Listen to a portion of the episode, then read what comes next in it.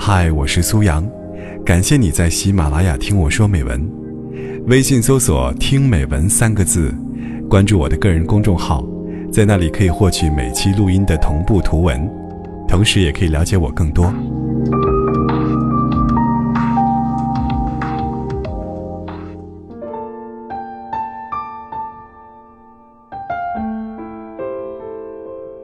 又快到春节了，想到一年一度的催婚大戏即将上演，很多人已经开始头疼了。但帮助大家抱怨父母，我想并不能缓解你们真正的忧虑。于是分享一下我自己的人生经历吧。我和先生是相亲认识，并且我身边有好几对朋友都是朋友介绍相亲认识结婚的，所以我觉得相亲不过是认识异性的渠道之一。但前提是，你自己得知道，你到底想找一个怎样的人，什么样的人才是靠谱的人。平时也有一些单身的姑娘希望我帮他们介绍男朋友，可问起想找一个什么样的人，他们往往含糊其辞地说看感觉，又或者一脸懵懂地说，你看着办。如果朋友和父母都不知道，你到底希望找什么样的伴侣？他们就只能按照自己的标准来介绍了，甚至只要是单身，都不妨试试的介绍心态。人生最大的幸运是遇到一个人，他不仅把你当成一个女人，还是一个拥有独立人格的女人。在感情里，他既不把你当保姆，更不会把你当成一个妈。他选择你，就是欣赏你的独立，同时，也能尊重你作为一个人应有的权利。选择工作还是当主妇，愿意生几个孩子，希望过什么样的生活？即使在婚姻中，女人也应该有选择的权利，而不是被另一个人的意志绑架。人格独立，两个人就会各自负责，而不是总在吵架。到底是谁不够负责任，谁是罪魁祸首？两个人即使结婚，也依然有各自的空间。有各自的朋友和生活圈，这是人格独立最大的好处，不容易厌倦彼此，总能发现彼此身上又有成长和改变。聪明的男人和女人都不会过多的去问对方的过往情史，快三十的人，谁没有一点过去的故事啊？我相信很多人心里都会有一个曾经最喜欢的人，当一个真正携手一生的人出现之前。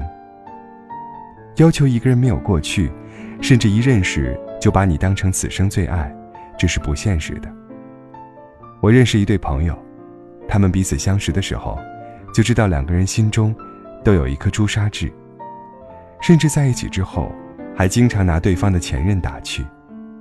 在一起后，女方偶尔也会来跟我抱怨，说和他一起去见老同学，他们还是习以为常的提起他和前任的往事。打量的眼神里，都在拿他和前任比较。我跟他说：“如果他们注定是彼此的，你们就不会相遇，更不会成为夫妻。你们能做的就是过得更好，让前任们去后悔吧。”后来，果然，他们成了让前任后悔的伴侣。这难道不是人生当中最大快人心的一件事吗？他们治愈了彼此心中曾经的痛，本来只是觉得有点喜欢，但后来，越来越坚定了那份爱。你越在意过去，你越会把对方往回忆里推。两个成年人在一起的信心和决心，是共同生活里一天天累积出来的，不是一见钟情得来的。到了三十岁，我们要找的，是一个和我们有共同未来，一起向前的人。两个人在一起一定要有高质量的聊天，和共同的爱好。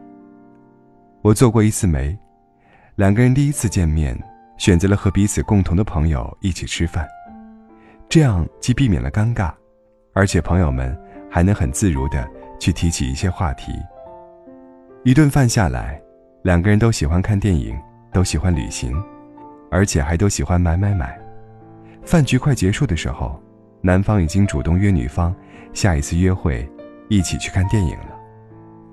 但我想，这样成功的相亲，首先是因为介绍人都充分了解对方，并且大家都处于相同层次的生活圈子里，所以，女人一定要更优秀、更有见识，让自己先成为一个有趣的人，这样，你会避免很多尴尬的催婚局面，因为大家真的知道，只有什么样的人，才能匹配你。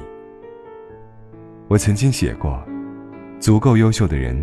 彼此遇见，很容易就成为对的人。因为相同层次的人，往往关注差不多的话题，有着差不多的生活爱好，很容易吃到一块儿，玩到一块儿，谁也不觉得高攀或者低就。这样的爱情和婚姻，晚一点来也没关系。而且，正因为我们都想要这样的相遇，所以，真的不用着急。找自己的婚姻伴侣，恋爱要趁早，结婚要趁晚。常常有人问我，为什么恋爱几年，他仍然不愿意带她回家见父母，每次总是找很多理由。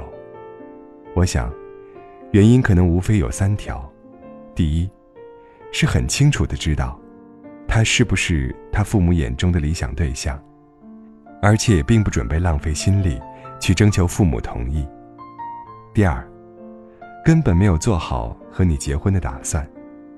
第三，他根本不敢跟父母说不，他不具备掌控自己人生的能力。这样的人，即使你坚持不懈，最终在一起，恐怕也会发现，婚姻当中会不断遇到对方父母的刁难、指责，而他，并不会站在你这边。高情商的人，带你回家之前，已经早就做好了父母的工作，并且表达了自己坚决的态度。这是一个成年人，面对自己喜欢的人，面对自己想要结婚的人，应该有的态度。一个搞不定自己父母的人，是很难搞定未来的家庭生活的。我曾经有一个朋友，离异后，再次遇到一个喜欢的人。但他坚决拒绝了他的求婚，直到两个人在一起生活几年之后，他才能够相信，他就是那个合适的人。婚姻向来都是要么一起美满，要么一起痛苦。我相信，如果两个人能够圆满应对上面的几个问题，这样的婚姻，即使开头不够完美，最后也都能相亲相爱。不要担心别人说你太挑剔，只要你认为自己值得挑剔。不要忧伤自己一个人回家，也并没有比当年的寒假作业更难对付。我们害怕的只是对父母愧疚，但婚姻幸福，毕竟是自己这一辈子最重要的事。毕竟正因为父母的婚姻并不那么幸福，所以你才更不能重蹈覆辙呀。如果不能带一个靠谱的人回家，那就带一个靠谱的自己回家吧。